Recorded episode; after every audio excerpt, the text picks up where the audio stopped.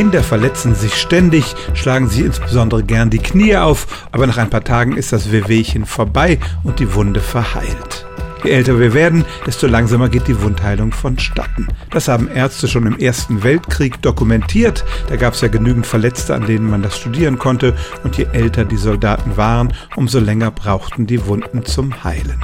Die Wundheilung ist ein sehr komplexer Prozess, der im Körper abläuft, insbesondere wenn es darum geht, die Haut wieder zu verschließen. Es müssen neue Hautzellen zum Ort der Wunde gebracht werden. Dabei laufen viele Signalprozesse innerhalb des Körpers ab und vor ein paar Jahren haben Forscher festgestellt, dass diese Kommunikation zwischen den Körperzellen immer schlechter funktioniert, je älter wir werden. Insbesondere ging es um die Kommunikation zwischen Immunzellen und den Hautzellen.